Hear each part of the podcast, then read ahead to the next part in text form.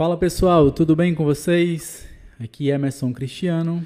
E aqui é Evandro Ximenes. Sejam bem-vindos a mais um episódio do podcast É o Nosso Parecer. Então arrumamos aí a gravação e hoje a gente vai tratar sobre a sabatina do André Mendonça, né, que é o mais novo indicado ao Supremo Tribunal. Ele está ocupando ali a 11ª vaga, é, deixada pelo Marco Aurélio. É o terrivelmente e, evangélico. Exatamente. E o terrivelmente evangélico conseguiu Isso. os votos necessários para é, ser integrado ali à Suprema Corte. É, o outro assunto que a gente vai conversar aqui hoje é a entrevista do ex-presidente Lula e líder na pesquisa, né, de intenção Isso. de votos aí para o pleito de 2022 ao podcast Podpar que teve alguns números aí expressivos, né, de audiência, de interação e a gente vai comentar aqui a, a, essa entrevista e o que, e o que mais repercutiu é, dentro de, de, dessa conversa que o presidente teve ali com, com o pessoal ali que conduz o podcast, né? Que além, é o, além o de outros assuntos e também, o né? outro né? lá é o mítico. Pronto, mítico. Além é de outros assuntos, né? Exatamente. É, é, é, esses aqui são tópicos, né, que acaba é, trazendo ali subtópicos e desenvolvendo aí é, mais um bate-papo aqui que a gente está construindo aqui é, nesse episódio. E mais uma vez a gente pede a colaboração de vocês com compartilhando, né, o, o nosso podcast e que a gente está nas principais plataformas e distribuidores de podcast, Apple Podcast, Google Podcast, é, o Deezer, Spotify, você encontra lá, arroba, é o nosso parecer.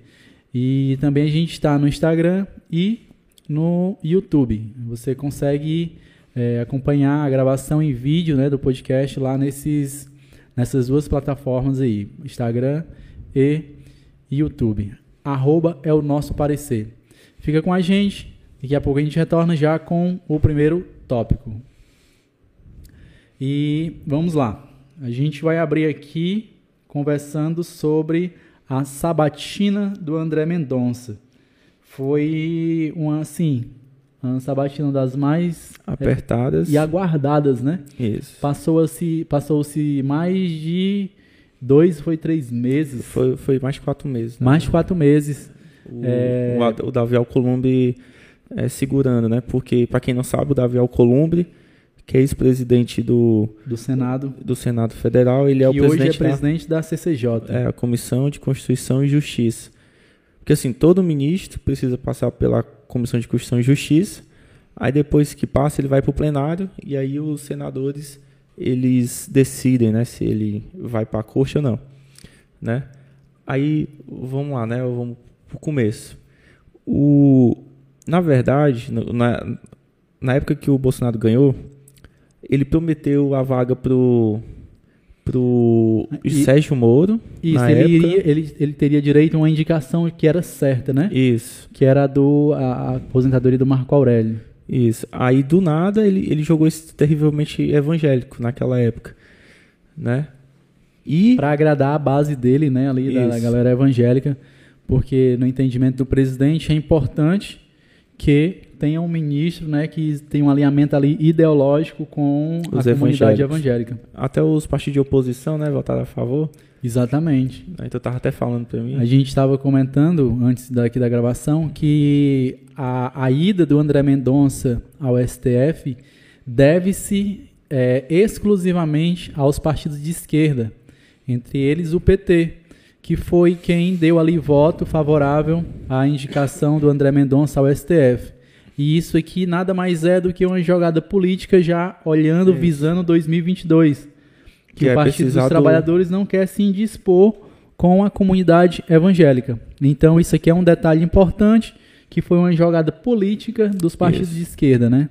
É, é, não, tipo assim, não é que eles amem e, e achem que o André Mendonça seria o melhor nome para o STF nesse momento, mas é também uma forma de não se indispor com a comunidade evangélica que de certa forma estaria estigmatizado por essa comunidade. E querendo ou não, são muito relevantes, né?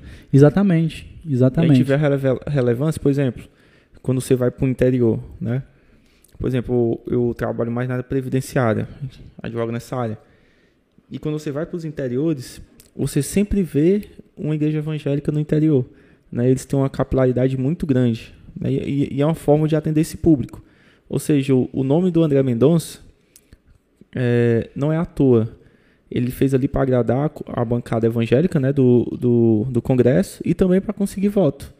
Porque a galera se sente representada, né? o nosso ministro está lá e tal, que representa. E como ele falou, né? Ele disse que para o homem é um passo, né? Mas para a comunidade evangélica é um salto. É um a ida salto. dele ao STF. Isso. Isso foi uma fala dele é, logo após ali a sabatina, né? Que ele, na verdade, após a votação no plenário, quando foi realmente ali estabelecido, ele deu uma entrevista ali no Salão Verde do, do Senado e, e ele falou é, essa frase, que para o homem é um passo, mas para a comunidade evangélica se trataria de um salto. É, ele estava muito eufórico, né? A comunidade evangélica ali estava lá Silas Malafaia, o próprio Magno Malta, é, o Marco contente. Feliciano, todos estavam lá dando apoio a ele é, nesse assim, momento. Mas assim, o que me preocupa mais do, do André Mendonça é, é a atuação dele no, no STF. Por no exemplo, STF. eu me lembro que ele estava na AGU ainda, Aí ele foi fundamentar, ele fundamentou o, o, pedido dele com a Bíblia. Ele não fundamentou com a lei. Com a lei, tu né? se lembra desse episódio Eu aí? lembro que ele... Pronto. Aí a pergunta que eu, que eu faço, ele vai estar lá no STF, ele vai julgar de acordo com o quê? Com a Constituição, com as leis, né? Ou segundo o, ele disse o pensamento que evangélico? Na vida, a Bíblia, no Isso. Supremo, a Constituição. E foi até falou que era... frase dele que marcou bastante Não, e outra frase dele que marcou foi que ele disse o seguinte, ele falou que como cristão é contra o casamento do mesmo sexo, né? Mas como ministro ele seria favorável. Sim, da união civil, né? Não Isso. é o casamento, eles defendem a união civil, né? Isso. Como afetiva. Casamento civil. É, ele disse que ele tem aqui um, um, umas aspas para ele. Ele disse assim: ainda que eu seja genuinamente evangélico, entendo não haver espaço para manifestações públicas, né, religiosas durante as sessões do Supremo Tribunal Federal foi outra frase também que ficou marcante, porque imaginava-se ali é, que ele iria ali fazer aquelas orações durante a sessão do, do, do Supremo e tal. E ele isso. falou que não, isso aí é. Ele não está dizendo que não vá fazer a, a, devoção dele, né? A oração dele em silêncio, porque a, a relatora do processo também, do, do da, da, Sabatina, foi a... Elisiane Gama. Elisiane Gama, que ela que é também é evangélica. é evangélica.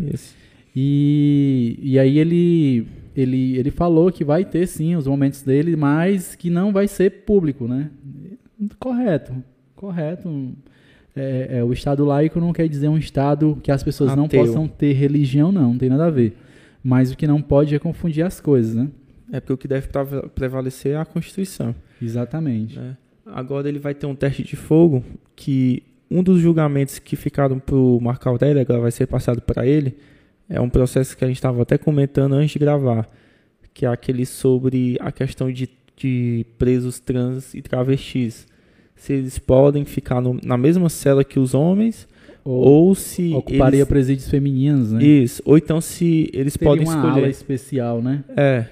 Porque, querendo ou não, tem muito estupro dentro de... Demais, demais, é. demais. Você até entre homens tem, imagina, pegando uma trans. Demais. É, um bem, é, bem, é, bem, é bem complexo, é um assunto bem sensível. É. E a gente espera, já nesse primeiro julgamento é dele... ver para que, ele, ele veio. Né? Exatamente. A gente vai ver para que, que ele veio e a gente espera que ele realmente cumpra aquilo que ele... Porque a sabatina dele foi, vamos dizer assim, perfeito, né? Perfeito no, no, no quê? Ele falou ele que respondeu que... tudo que as pessoas queriam ouvir. Isso, que é muito Ele fácil. não se indispôs com ninguém, ele falou, não, é, é, eu vou lá como, como, ministro e vou respeitar, prometeu, né?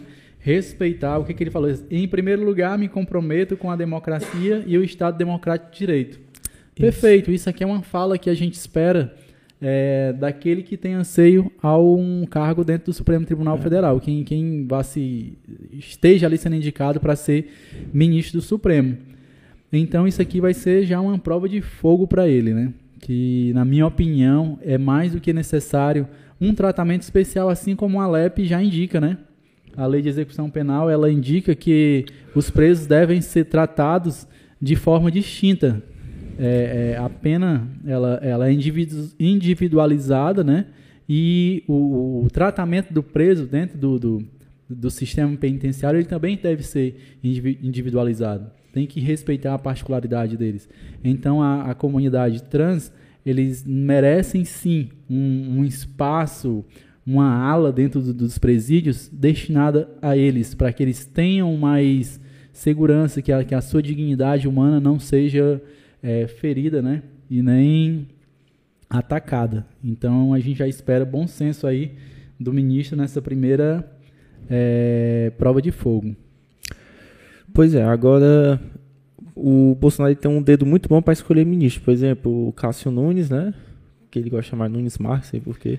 O Cássio com K. Esse ele... dedo bom é, é, depende muito de onde tu vai ver, né? É porque, da fidelidade, da porque fidelidade. se tu for olhar para outro ângulo, é um dedo muito podre. É. Porque o Cássio Nunes, meu irmão. Por exemplo, ele vota muito favorável ao governo. É até... o Cássio com K. É, o Cássio com K. Aí, ele, ele vota muito favorável ao governo. Em muitas pautas, até coisas assim bizarras. Ele, ele por exemplo, estão julgando agora a questão do, do, julgamento, do, do empregador não poder demitir o, o trabalhador por justa causa, caso ele não esteja vacinado, né? Aí eles iam jogar isso no plenário virtual. Aí sabe o que foi que o Nunes Marques fez? O Nunes Marques quis que trouxesse para o plenário físico, para eles discutirem a matéria. Ou seja, para tipo que ganhar tempo. Pro, uh -huh, tá pro... entendendo? E vamos ver, e eu acho que é isso que vai acontecer, né? A gente não pode se iludir, que eu acho que o André Mendonça ele vai seguir o mesmo caminho do Do, do Cássio Nunes, né? É, numa fala dele, ele disse o seguinte: Eu reafirmo meu compromisso com a imparcialidade e a independência. É.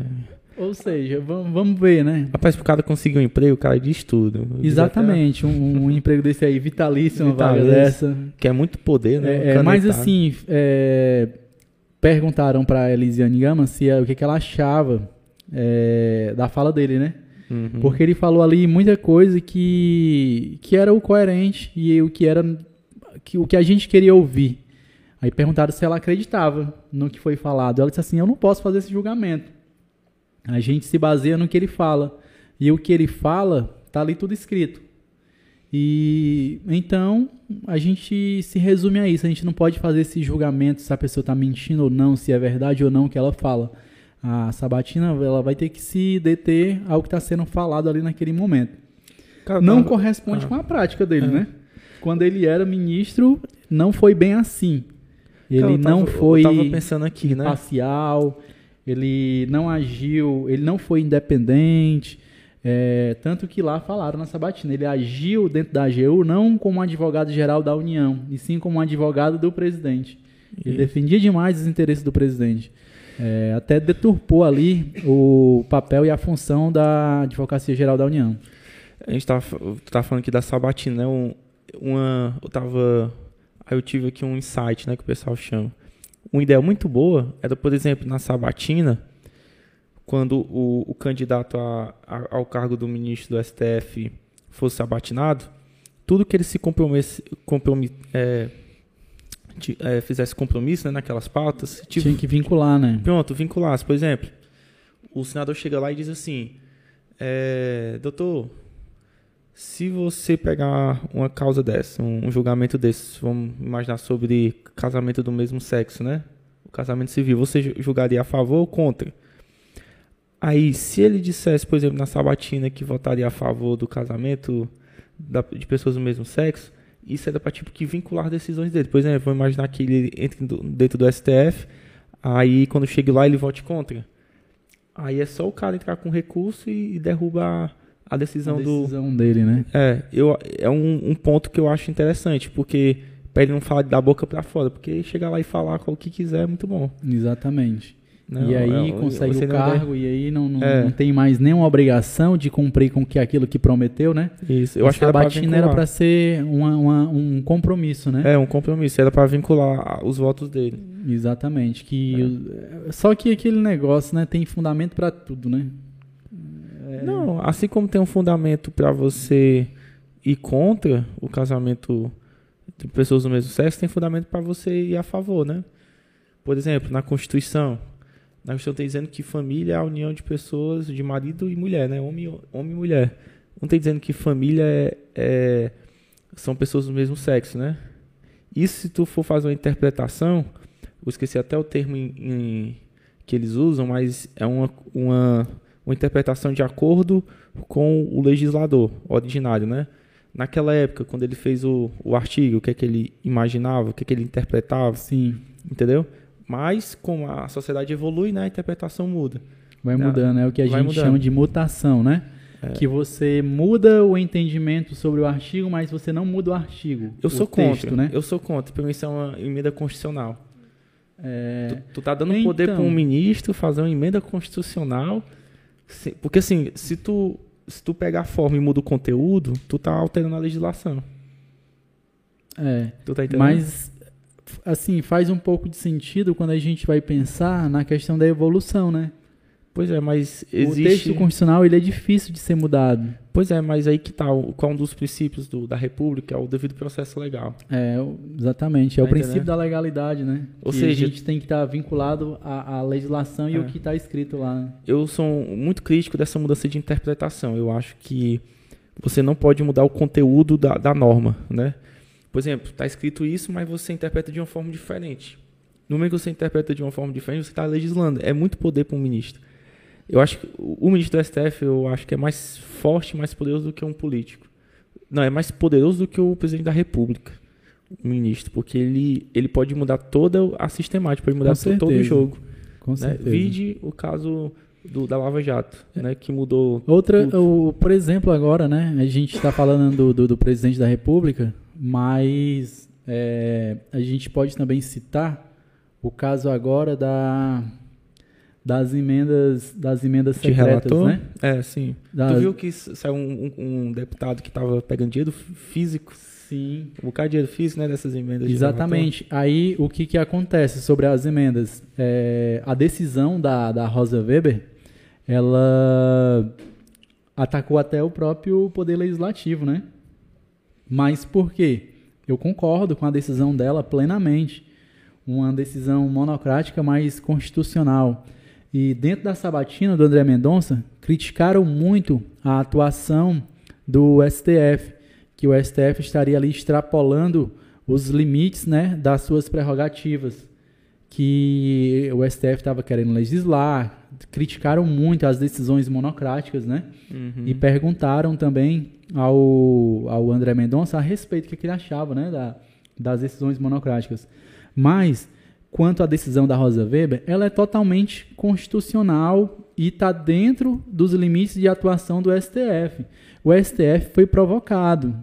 O Poder Judiciário ele só age por meio de provocação, salvo os casos, as exceções que ele Pronto. pode agir de ofício. Mas, por exemplo, a decisão da Rosa Weber, eu só não concordo em um ponto, que foi mandar suspender as emendas.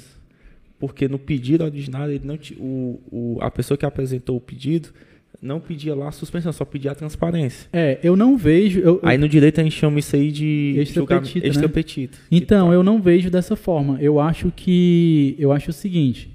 O, o, o pedido dela, o, o pedido era o seguinte: era da legalidade, da inconstitucionalidade das emendas secretas, das emendas pa- parlamentares secretas. Estavam pedindo transparência, ok. E a suspensão é para evitar o resultado útil do processo. Então, suspende esse pagamento, é, dá-se os nomes para ela e ela e ela não quis nada demais. Ela só pediu, não, eu só quero saber para onde é que está indo. Digam para onde é que está indo. Mas assim, eu acho que não precisava suspender, entendeu? Tem como conseguir os nomes sem suspender o, o, a, o repasse das verbas. Eu acho, eu acho o seguinte, como estava agindo ali sem transparência e tudo mais, eu acho que a, a, a, o fato de, de suspender, a decisão de suspender é para o que, se tiver havendo algum ilícito, a gente já vai proteger a partir daqui. Vai ficar para trás. Tipo assim, ó, suspende o pagamento das, das, das emendas, diz para onde é que está indo, e se tiver tudo ok, continua. É, mas e o com problema. transparência. Aí o problema é que, por exemplo, já tem obra que já tá, já tá rolando. Ok, Pode ter gente que precisa para comer esse dinheiro. pronto, Hospital, Pronto. saúde. concordo. Mas se estiver sendo desviado, Aí o Ministério Público tem que ir atrás dos responsáveis. Mas é que tá, ia continuar. Ela pediu ah. transparência e bloqueia para evitar é aquele negócio, né, o resultado útil do processo, para não para não comprometer. Não, mas foi, foi meio mas, que uma, uma, decisão, é uma decisão liminar. Mas não, ia, mas não ia comprometer, tá entendendo? Como não? Porque o pedido não é dar transparência para saber quem eram os nomes. Isso. Para onde é que estava indo? Sendo repassado. E se tivesse coisa ilegal nesses repasses? Se tivesse coisa legal, aí teria que fazer outro procedimento. É. Eu, Na minha interpretação, eu acho que. Tu acha que foi extra petita? Eu... Foi, foi extra petita e, e outra coisa. É, o Congresso tem os nomes, né? Eles estão inventando lá uma maracutaia de, de dizer assim, né? Beleza, Rosa Weber, a gente vai deixar transparente, mas daqui para frente. Aí eu não concordo. Eu acho que o Congresso tem esse nome, porque ninguém vai passar dinheiro assim de graça. Né? Por exemplo, tu vai pagar uma pessoa. Eles tu... têm demais. É, é, essa, essa, eles, é. têm, eles têm um total controle para onde, quem sabe exatamente para onde é que está indo essas verbas são os pois é. próprios parlamentares. É, e ninguém joga o dinheiro assim exatamente, sem saber, não. é 500 mil, é 200 mil, 1 milhão que eles é. enviam para as bases deles e esse dinheiro tem nome e sobrenome. Isso. É, então, então é, é, outro assunto que foi debatido lá né, na, na Sabatina foi a questão da CPI e o uso da Lei de Segurança Nacional, né? Que o André Mendonça ele, ele invocou essa lei quando, quando atacaram ali o presidente da República, né? E ele até ele disse assim, é, ele falou, né, sobre a Lei de Segurança Nacional e que ela foi usada contra os críticos do presidente. É, isso aqui gerou também aquela, aquela denúncia contra ele que ele estaria sendo um advogado do presidente, não um advogado-geral da União. Ele não estava defendendo os interesses do Estado, e sim do presidente, interesses pessoais.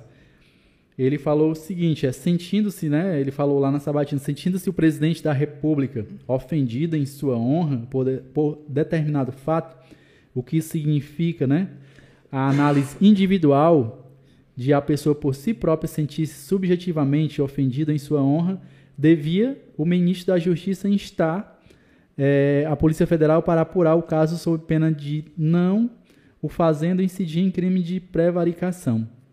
Ele justificou o ato dele nessa passagem lá da Lei de Segurança Nacional, que é uma lei é, do tempo do, do, do, regime militar e que foi é, revogada, né? Foi revogado. Foi eu estava olhando aqui agora. Foi revogado em, em, setembro. Exatamente, foi revogado. Agora o nome da lei é a Lei do Estado Democrático de Direito, né? E também foi questionado lá a ele a questão de fake news. Ou seja, foi uma sabatina de oito horas que foi bem, bem, bem intensa, bem pegada. Ou Falaram seja, também da coordenação em segunda instância, qual a opinião dele e tal. Então, ele, algumas coisas ele disse assim, ó, a gente não pode, eu não posso opinar porque existe processo, né, no STF e ele não pode expor é, aquelas, aquelas questões mais sensíveis que ainda estão para ser votada, ele não deu opinião, ele não opinou. Eu por, sei, por um motivo não, justo, né? É, para um, um, antecipar o julgamento. Exatamente. Mas assim, é, resumindo, né? Vamos ver como é que ele vai atuar. Pelo, pelo histórico das pessoas que o Bolsonaro escolhe, né, principalmente no STF, eu acho que ele vai ser tipo um pau mandado do, do Bolsonaro. Eu acho que ele vai votar de acordo com a pauta evangélica, né? Uma pauta reacionária, infelizmente. Por exemplo, ele falou aí que a Bíblia em casa é, e a Constituição no, no STF e eu acho que, que vai ser assim, a Bíblia em casa e a Bíblia na, no, no STF. Ele está tão alinhado com o Bolsonaro que ele já está com até Lava Jato. Teve um momento lá que falaram sobre delação, questionaram ele sobre delação, ele falou que assim, eu também entendo que uma delação premiada não é elemento de prova. Eu não posso basear uma convicção em uma delação. Delação não é acusação. É um meio de Dito prova, isso, né? Eu entendo que o combate à corrupção tem que ser feito respeitando direitos e garantias individuais. Os fins não justificam os meios. Nós precisamos respeitar a política, afirmou Mendonça. Entendeu? Ou seja, ele está muito alinhado com o presidente. Ataque a, a, a Lava Jato. É, não que eu seja lava-jatista, mas e concorde com isso aqui que ele falou. Eu também uhum. acho perfeito essa análise dele aqui, essa fala dele. Mas a gente vê um alinhamento, um alinhamento com o que pensa hoje o presidente. Então ele vai lá, realmente concordo com, com o Evandro, ele vai para atender ali os anseios do presidente e votar de acordo com os interesses do presidente e da filha e de toda do filho, dos filhos e de toda a cúpula ali que integra o bolsonarismo. E o André Mendonça, eu acho que é só isso mesmo, né? Só, né? O, eu, eu, assim, eu achei ele meio, meio, meio, meio fraco, sabe? Falou que a gente mais não mostrou ali muita, muito conhecimento, aquele conhecimento, assim, é, é, é, é que a gente espera de um ministro do STF, né? Pronto, só para finalizar, agora eu lembrei de um ponto importante, né? Por que, que o, a alteração de um ministro faz muita diferença? Porque, eu não sei se vocês sabem, mas dentro do, do Supremo existem alas, né? Eu acho meio tosco essa classificação, porque eu vou, eu vou dizer as alas e depois eu vou explicar porque é tosco. É, eles dividem a ala em, entre os garantistas e aquelas pessoas que não são garantistas, né? Sim. É uma divisão meu, como é que eu vou dizer, meu idiota, porque todo mundo tem que ser garantista, tá Sim. Mas resumindo, os garantistas são aquelas são aqueles ministros que eles é, valorizam muito devido ao processo legal. Devido ao processo legal deve ser feita a risca, né? Exatamente. Aí entre eles tem o Gilmar Mendes, tem o Dias Toffoli, tem o Lewandowski, tem a Rosa Weber e o Marco Aurélio, que saiu agora, que é da ala garantista. Tá certo? Aí o André Mendonça, ele vai entrar no lugar do Marco Aurélio. E o Marco Aurélio é garantista. Já o, o, André Mendonça, ele não é da ala garantista. Quando você muda isso aí, você muda o, o como é que é o nome? Fugiu até minha palavra. Pronto, você muda as maiorias sobre as pautas. Ou seja, mudou um voto, muda tudo.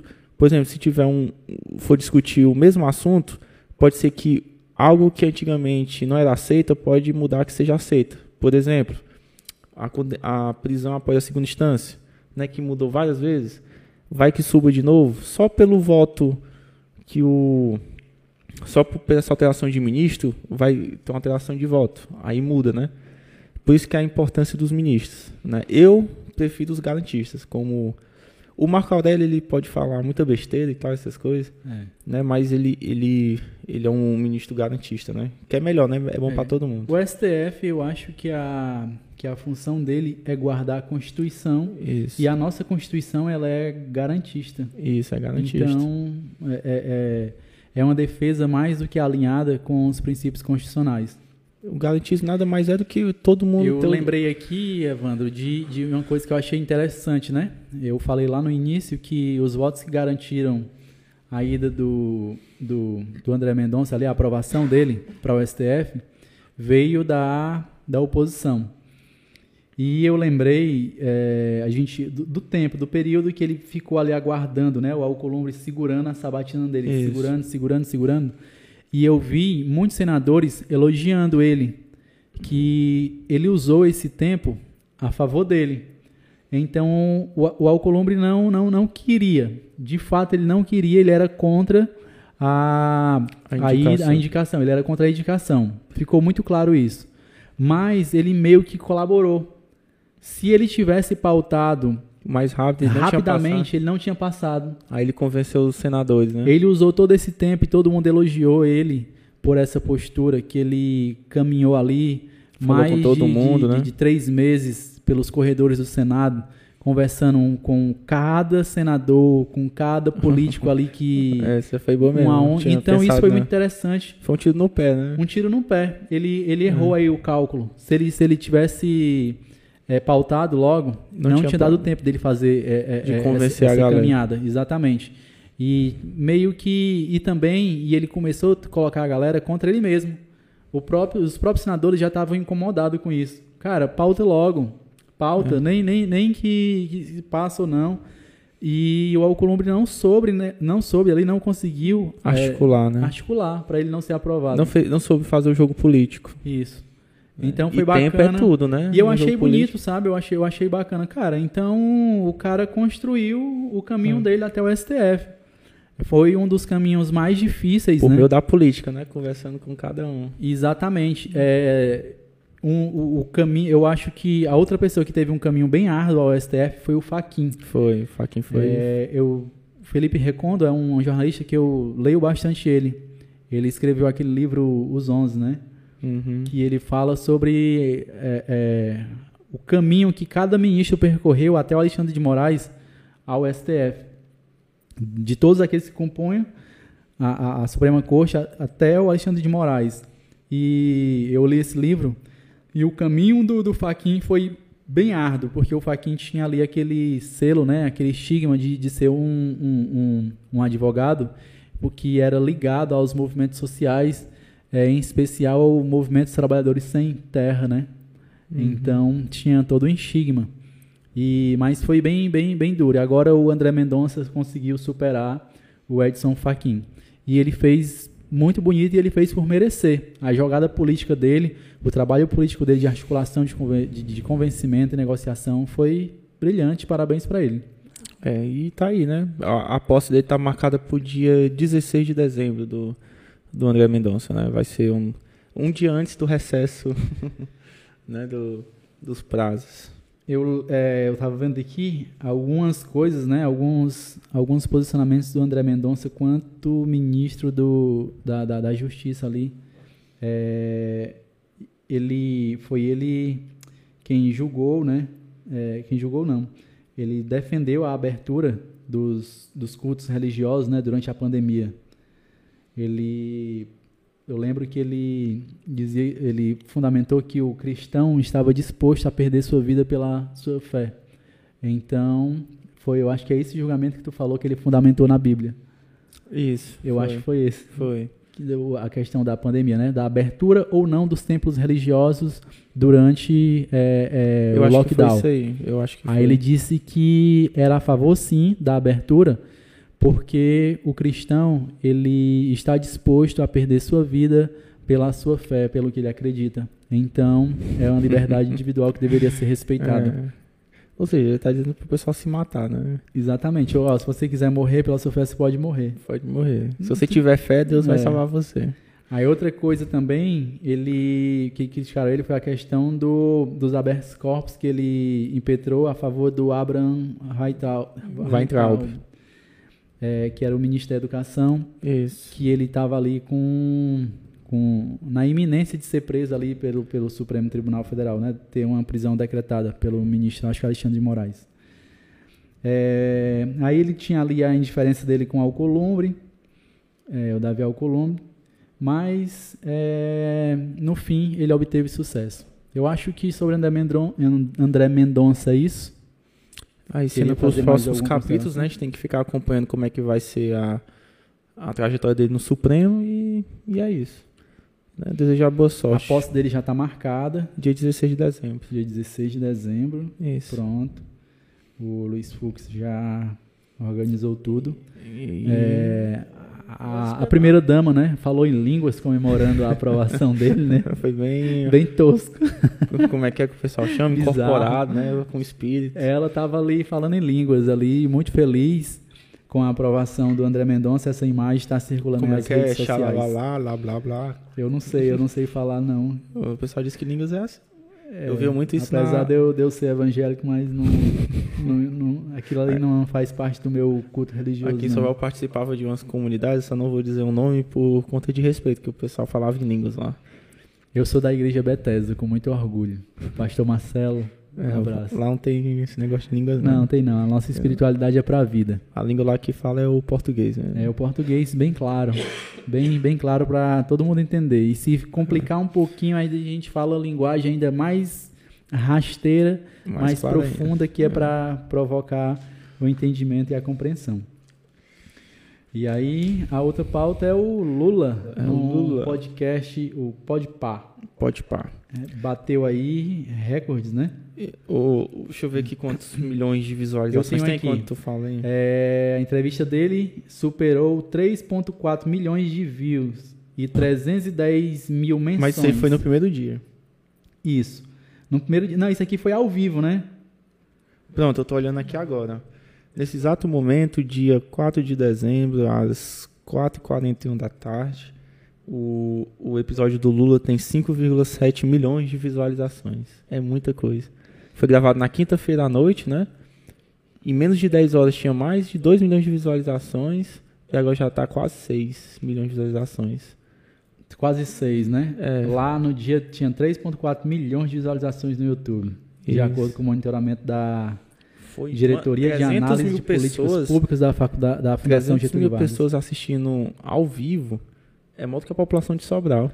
18, 280 mil views, né? Simultâneo no YouTube. Acho que chegou a 300 mil. Pois é.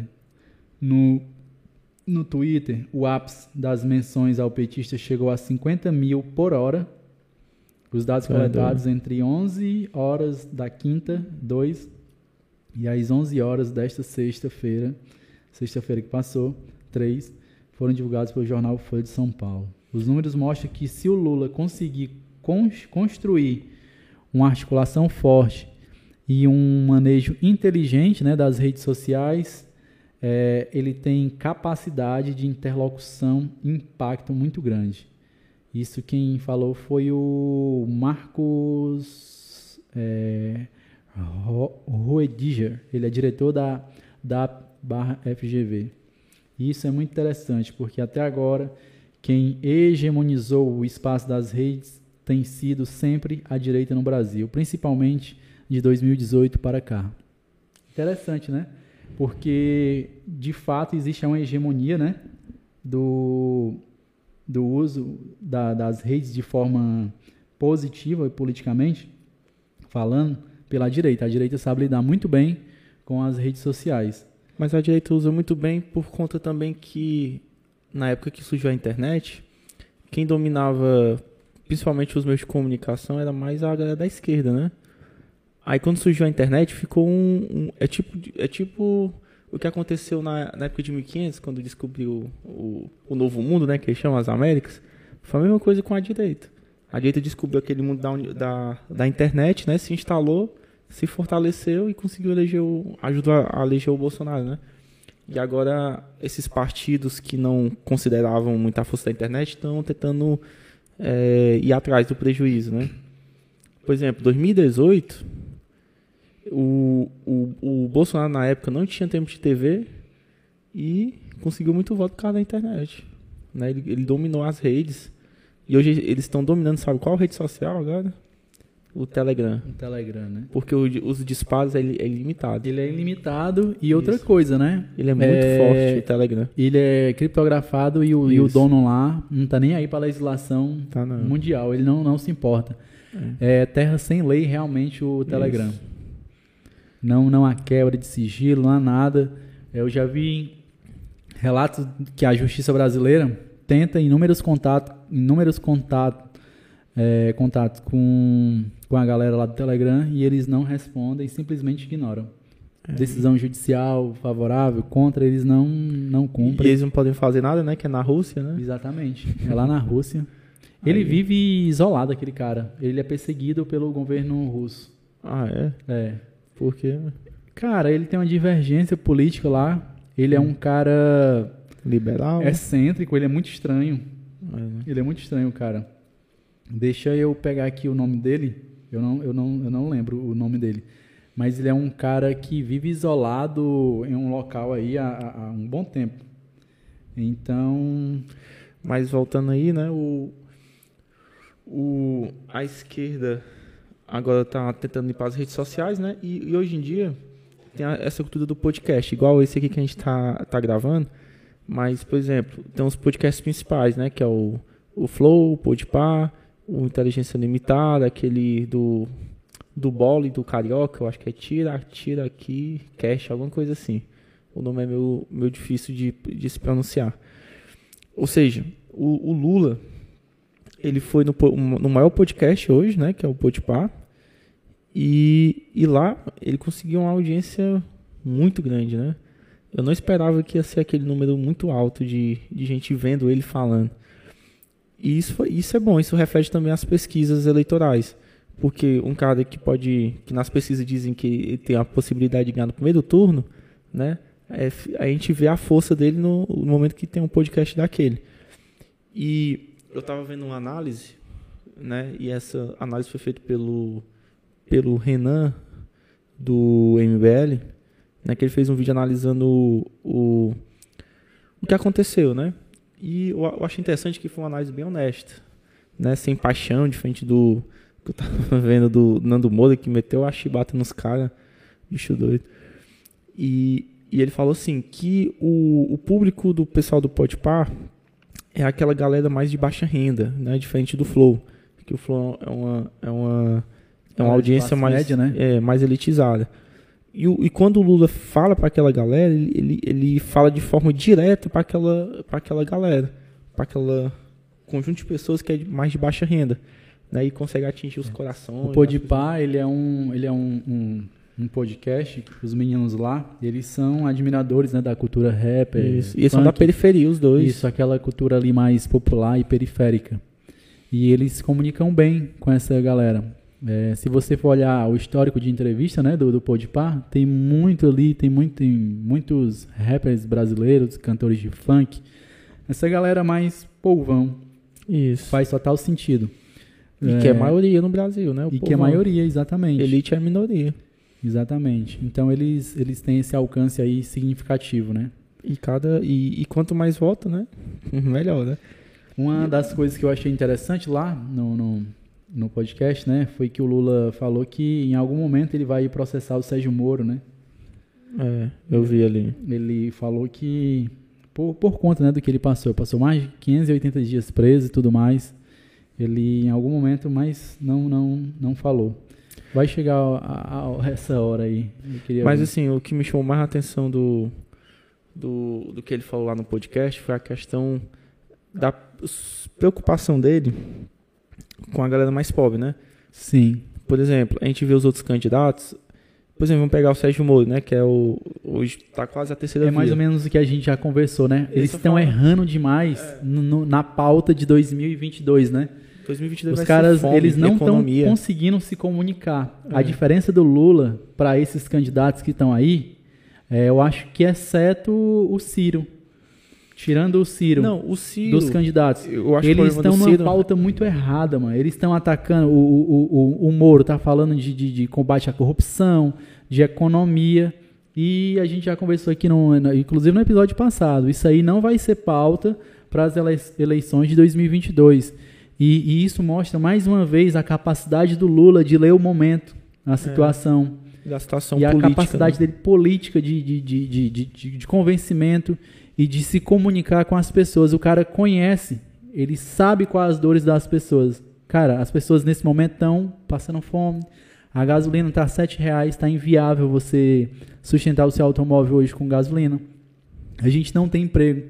Os juros estão altíssimos. Você não consegue financiamentos. E se você conseguir financiamento para construir ou para comprar uma casa ou para comprar um carro, o juro está absurdamente alto. Entendeu? Então, tudo isso gera dificuldade para as pessoas.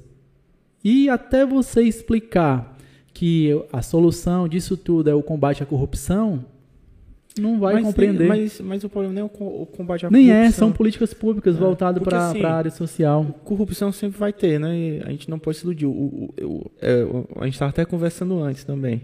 Também a gente não quer normalizar e nem naturalizar Eu acho que tem outras a prioridades. corrupção. Eu acho que é um combate, é, É. é uma pauta super válida. É, Mas tem outras coisas mais importantes para a gente Urgentes, bater. né? São Urgentes. mais urgentes. Que é a fome, o desemprego. Por exemplo, a gente estava conversando mais cedo, né, na hora do almoço, Isso. que o maior problema do Brasil não é a corrupção, é a distribuição de renda. Por exemplo, isso, é- isso, fica, isso é muito evidente, né? Por exemplo, você mora no bairro, você vai para outro bairro, você vê ali a pobreza da galera e tal. E principalmente agora, depois dessa, dessa pandemia, a galera tá passando fome, o pessoal tá comendo osso, comendo lixo, né? O sobra de alimento, essas coisas, que é a galera mesmo, né? E aí vem um, um candidato como o Sérgio Moro, por exemplo, ah, dizendo assim, ah, nós temos que combater a corrupção. mas beleza, mas tu combatendo, se a prioridade for combater a corrupção, você vai atingir a ponta, né, que essa galera que tá realmente precisando de comida e tal. Até o Bolsonaro, que ele é meio, é, como é que eu posso dizer, Insensível. insensível, ele sentiu a realidade batendo na porta dele, né, porque ele tá no governo, Aí teve que ceder os, o Auxílio Brasil, né? Que é para dar aí 400 reais, porque ele, ele tá sentindo na pele a pressão, cara. É, a popularidade é. dele, a queda da popularidade dele é reflexo disso. Isso. É o, o que eu, a, a tese que eu sustento, que quem vai fazer com que a esquerda volte ao poder é simplesmente as políticas é, do Bolsonaro é, no que diz ali o ataque aos programas sociais que foi deixado. Por exemplo, a política dele está gerando miséria, está gerando fome. Exclusão, né? Está tá, tá, tá, tá, gerando é, é, uma situação na, na vida das pessoas que, tipo assim, tá difícil de viver. Então, tudo isso joga contra ele. Isso. Não importa se hoje a nossa economia tivesse, pô, a gente é a primeira economia do mundo. Cara, mas se existe miséria, isso não faz nenhum sentido. É. A população vai ficar contra o governo. Não importa se a corrupção no Brasil hoje é zero, mas se as pessoas não estão conseguindo comer, não estão conseguindo sobreviver, também isso não importa, porque não faz sentido. O Estado, ele é para suprir a necessidade das pessoas. Você abriu mão da sua liberdade quanto, quanto ser humano, né?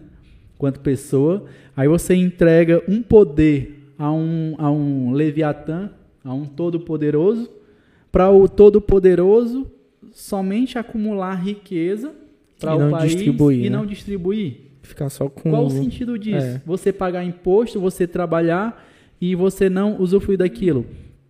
E então faz muito sentido a, a, a, essa, esse crescimento do Lula nas pesquisas, é, é, crescimento não, essa estabilidade ali na liderança, né? E essa queda do Bolsonaro. Porque o que a gente vê é a necessidade. o Lula vai num podcast e diz: ah, pobre pode comer camarão? Pode. Ele não só pode como deve, porque ele quem pega. É, Tudo tem... isso são falas que se comunicam com as pessoas e tem total sentido. E ele fala também que tem que botar o, o pobre no orçamento, né? Exatamente. É. Tem que colocar eles no orçamento. Outro, outro momento que eu achei interessante lá no podcast foi quando ele, ele, ele tipo, falou né, que o PT errou muito, né? O, erro, o PT realmente errou uhum. bastante e que ele concordou com as falas do Mano Brown, né? Lá em 2018, que o PT é, eh, tinha se afastado da base e ele precisava se reconectar, falar a língua do povo. É, foi uma crítica que Certeiro, no momento né? doeu bastante, né? Porque era um momento bem, bem, bem, bem crítico. A gente estava ali atrás. Até o Haddad ficou sem jeito, né? O Haddad. Então. Foi. Ficou, mas, mas eu digo assim, cara, era necessário. É, é, e é como o Mano Brown falou, era irreversível. A situação ali era irreversível. O, o PT não conseguiria mais reverter. O Bolsonaro já estava eleito. É, é, precisava buscar em torno de 40 milhões de votos. É muito Era muito voto, não conseguia mais naquele momento. Então o Mano Brown tipo, foi lá e chutou o balde, ó. Essa aqui a gente perdeu. Vamos pensar na próxima agora. E o que é que a gente faz? Vocês precisam retornar às bases, precisam novamente se conectar com a população, falar a língua do povo, ouvir o povo, ouvir as dores. É, e aí sim a gente pode pensar em um, em um, um novo Brasil em 2022, porque esse aqui morreu. O cálculo do Mano Brown foi esse, e eu concordo com ele. Cara, era irreversível. É que nem o apoio do Ciro. O apoio do Ciro era insignificante. Era insignificante. Tem gente que diz assim, não, se o Ciro tivesse apoiado o Haddad, o Haddad tinha ganhado. Não tinha. Não tinha. Se o Ciro transferisse 100% dos votos dele para o Haddad, ainda ele perdia. Porque foram 12%. 12%. E, e aí, é, se somado aos votos que o Haddad obteve no segundo turno, não era suficiente para ganhar do Bolsonaro. O que é que eu quero dizer? A, a questão do apoio do Ciro era um apoio simbólico. Era um apoio de você estar no lado certo da história. O apoio crítico, sumir, né? o apoio crítico era o quê? Ó, oh, Haddad, eu vou te apoiar. Eu vou apoiar o PT nessa porque eu acho que é necessário. É contra, é, é, é, eu estou aqui em defesa da democracia contra o fascismo, que aí está candidato. Mas eu não concordo com o que vocês fizeram durante esses 13 anos no poder. Eu não concordo com a postura de vocês, mas eu vou estar aqui com vocês. E se vocês ganhar, a partir de 1 de janeiro eu serei oposição. Mas eu não vou para Paris, eu vou ficar aqui com vocês na luta. A gente vai a, morrer abraçado. Mas eu não concordo com vocês. Isso era, era, era a postura correta do Ciro. Eu, cara, eu acho que o Ciro ficou ressentido porque sim, tiraram, mas, é, tiraram o apoio dele. Mas né, não era Nordeste. momento de ressentimento, cara. É, é, é, eu acho assim. Era, É porque ele achava que aquele momento era o momento dele ganhar, entendeu? Porque o Lula tava preso. é, mas o Aí momento. ele queria que o, que o Lula. É por isso que isso Oh. desqualifica o Ciro. Isso Que- desqualifica o Ciro no momento que ele leva o ressentimento para um momento tão crítico que o Brasil enfrentou lá em 2018. Ele leva para o lado pessoal. Aí eu pergunto: é um projeto pessoal ou é um projeto para o Brasil? É. O projeto dele é pessoal, porque ressentimento só faz sentido se for uma questão pessoal. Eu não posso ficar ressentido se for uma questão é, que o interesse do país seja maior do que o meu, entendeu? Então, o Ciro errou nisso daí. Por isso que o Ciro hoje não, não se colocou e ele não está é, é, credenciado como um candidato ali da esquerda, como uma opção da esquerda. O Ciro não é. Ele não conseguiu ocupar esse espaço, o que eu acho que seria diferente se ele tivesse tido essa postura. Ele teria aparecido como líder da esquerda, teria sido bem mais belo. Embora eu acho que ele não é, é, é, ganhasse o apoio do PT, porque o apoio do PT ao Ciro é uma questão que o PT é um partido muito experiente, é, gerido por pessoas experientes. E a, e a falta de lealdade do Ciro aos partidos, às legendas e às pessoas que ele já se relacionou faz com que o PT jamais apoie ele para uma cabeça de chapa.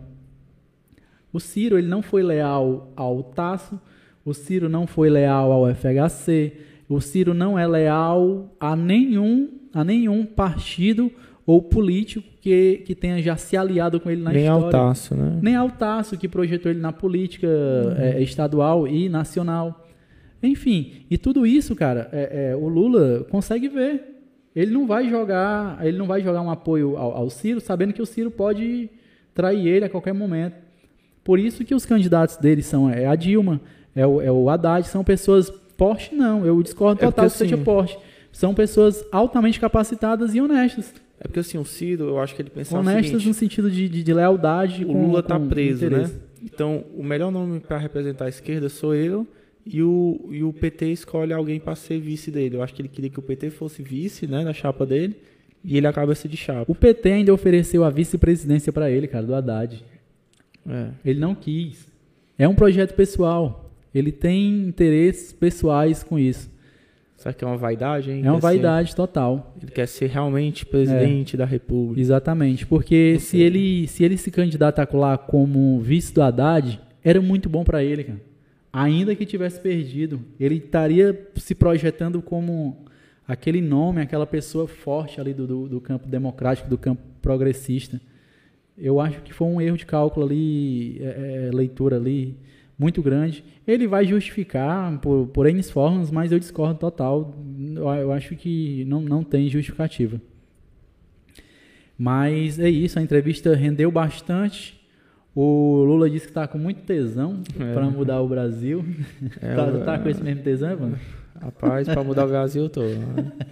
Eu acho, que ele, eu acho que ele tá mais forte do que o pau de aço lá da, da Groídos, né? O Brasil, agora, agora tem uma piada aí que já vem pronta, né? O Brasil tá dependendo do tesão de um homem de terceira idade Foi, para não é? ser mudado, cara. Tá triste Tá a situação. ruim, né? Tá ruim. A gente tá dependendo do tesão do Lula. É. Tem o quê? Setenta e tantos anos de idade. Agora sim, o, eu acho que também é importante falar a possível hipótese, né? Cada vez mais possível, que é o, o Alckmin ser Pois vice é, dele, é né? interessante essa, Pra essa, ganhar logo no primeiro turno, né? essa composição aí. Quem diria, né? É, mas o- tem, tem um medo aí da, da galera da, da esquerda, né? O medo é o seguinte: Ser um novo Michel Temer? É, Então, pois é, eles não acreditam que o Alckmin tenha o mesmo perfil de, de, de, de- de traidor, é, de usurpador do Michel Temer. Uhum. Eles acreditam demais na, na, na índole e, na, e no caráter do Alckmin. Mas o medo é o seguinte: é, tá lá, Alckmin, Lu- Lula, Lula presidente, Alckmin vice. E aí o Lula começa a tomar algumas medidas é, que não favoreçam o mercado, que não seja satisfatório aos interesses do mercado. Aí tem tipo uma crise, né, ali. Aí o que, que acontece? O mercado, juntamente com o poder econômico, começa a se mobilizar para dar Pra um derrubar golpe. ele, né? Porque o Alckmin conversa melhor com essa galera, Entendi. entendeu? Aí o medo da, do PT é esse. De, de o Lula sofrer um impeachment, né? Porque Isso. ele, ele sempre arranja um motivo. Não, né? o, o impeachment, o meu- minha monografia é muito nesse sentido. Eu trabalho na minha mo- monografia o Instituto do Impeachment, né? E os aspectos jurídico e político, que os jurídicos são pouquíssimos. O, o- o impeachment ele é um instituto extremamente político. né? Você só, só, só é impeachment se você não tiver apoio político. E para você não ser impeachment, você precisa ter base, sustentação. Então, é, o medo é esse, né? Mas é, o Lula já falou que as diferenças que ele tem com o Alckmin é totalmente superável, não, não é uma coisa é, assim brusca que não é inego- inegociável, é, não tem que não haja uma, uma recomposição. Eu não sei, eu particularmente eu ainda estou analisando, eu não sei. É importante, o Alckmin tem porque muita assim, força ainda se o política Alckmin, no porque assim, no se o Sudeste. Alckmin for o vice dele, o Lula, a chance de ganhar no primeiro turno é, é quase certo, O Alckmin está totalmente disposto, ele gostou da ideia. né? Porque, ó, eu tava vendo as pesquisas para governador, eu acho que o Alckmin tem 20% de intenção de voto. É, muito voto lá em São Aí Paulo. vou imaginar que só, vou imaginar que 10% vai o estado de São Paulo, salvo engano, tem 46 milhões de habitantes, o estado. por 46 milhões, né? É, Aí 20% de 46 milhões dá o que? Faz aí bem rapidinho. Ou seja, se ele conseguir levar pelo menos metade desses votos pro, pro Lula, né? Já é, um, já é muita coisa. É um colégio eleitoral muito importante em São Paulo. É o mais importante, né? Depois vem Minas e depois eu acho que vem o Rio de Janeiro. dá 10 milhões de votos. 10 milhões, 20%, né? É, 10 9, milhões. po- 9 milhões e 200 mil. Vou imaginar que ele leve metade desse aí pro Lula, né? É, Leva mais, porque não é, numa eleição presidencial é polarizado, entendeu? É. Tá entendendo? Fica polarizado no segundo turno, Bolsonaro e, e- e- e- Lula. Aí o Alckmin ali na, na chapa leva bem mais do que 9 milhões no, no segundo turno. É um apoio altamente significativo. E num primeiro turno, levaria mais do que isso também. Porque a, a- a eleição, ela, ela afunila. E aí fica ali aqueles dois candidatos que estão ali na ponta. E existe aquela questão do voto útil. As pessoas querem votar em quem eles acham que vão ganhar. É quem acha que em, em quem eles ganhar, né? acham que irá ganhar. Aí todo mundo vai pro Lula, né? Exatamente. Aí todo mundo vai para aquele que está na frente. Meio que polariza, entendeu? A, a- a- a eleição presidencial, é, não só presidencial, para governador também, ela meio que polariza. Ela chega um momento que polariza. É, vamos ver, né, como é que vai ser essa articulação. Aí eu acho que sobre o Lula foi isso, né? E, e eu- o que eu gostaria de destacar é a força, né, dele, né, no podcast. Ele superou tudo, né? Agora vamos ver se o Bolsonaro também vai fazer a mesma coisa, né, indo pros podcasts e tal. É, pois eu é. acho que ele vai. Aquela livezinha dele lá, né, que ele fez lá foi. Foi fraco, 10 mil fraquíssima, pessoas né? assistindo. É, foi. Eu acho difícil, cara. Eu acho difícil porque tá, a, a situação do Bolsonaro tá bem crítica. E isso é natural. Quem tá no poder acaba se desgastando muito. Ele é o presidente. Então todo mundo acha que ele pode mudar as coisas em uma canetada. Algumas coisas sim, outras não. A maioria não, né? A maioria não. É, então, então eu entendo essa questão da impopularidade do, do, do Bolsonaro. Sem paixão, é, falando aqui tecnicamente, é uma coisa natural. É uma coisa de quem está no poder. Quem está no poder se desgasta. Tem, tem uma imagem desgastada, principalmente ele como presidente e a situação que o país está vivendo. A pandemia, né, tudo. A pandemia, a economia do país, é, o desemprego, todo mundo coloca isso na conta dele. Sendo que boa parte disso aí está muito ali na conta da, da política econômica dele, né? Que, claro, é ele quem nomeou o ministro. Mas eu acho que Ele ele, ele não tem força. Ele não tem força para tirar um Paulo Guedes e para mudar uma, uma, uma política pública ali adotada é, pelo Paulo Guedes. E eu acho que tem mais alguma coisa?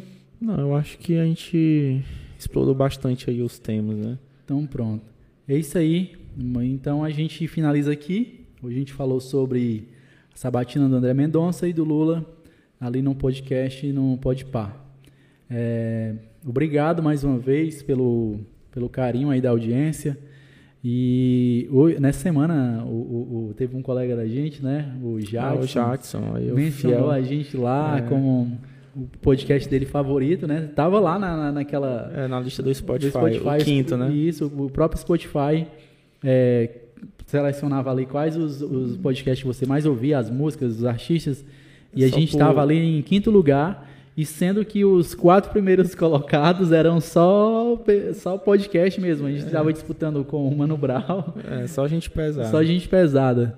E... Quando a gente tiver mais equipamento, acho que o primeiro convidado é, o Jadson. o Jadson. Vamos convidar o Jadson, é um cara sensacional, um advogado extremamente compromissado, um ser humano incrível, um cara bem articulado. É, eu gosto muito do, do Jadson, particularmente. A gente tem uma relação boa ali no futebol, mas eu sinto nele, né, vendo ali o trabalho dele, esse compromisso e ele consegue transmitir sim essa imagem de um cara centrado. Então vamos trazer ele aqui para a gente conversar e conversar um pouquinho sobre direito também. Vamos ver o que que, qual que é a visão dele de mundo, né?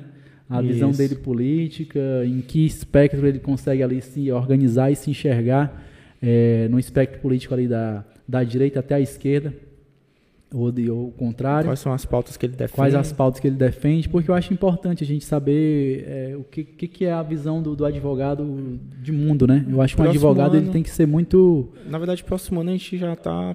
Se Deus quiser, a partir de janeiro a gente conversa, a gente começa é, a trazer convidados, se Deus quiser. Convidados, né? Pelo menos uns quatro, quer dizer, dois convidados, né? Para ficar quatro pessoas na mesa. Pode ser, três. pode ser também. É. interessante a gente tentar montar aqui um é. Um bate-papo aqui. Discutir alguns os assuntos. Pois um abraço para o Jadson. E, e, não só o Jadson, mas tem, a gente tem outros colegas que, que é. escutam e apoiam o nosso projeto. E é isso, a gente quer um, um, apoio também com qualidade, a gente quer pessoas que, que debatam com a gente, que discorde, principalmente discordar. Eu acho legal de quem discorda, é, quem tem ali uma visão diferente, porque eu acho que a gente constrói, né? Eu não é, eu sou daquele cara que eu tipo assim, ninguém tá 100% certo, ninguém tá 100% errado.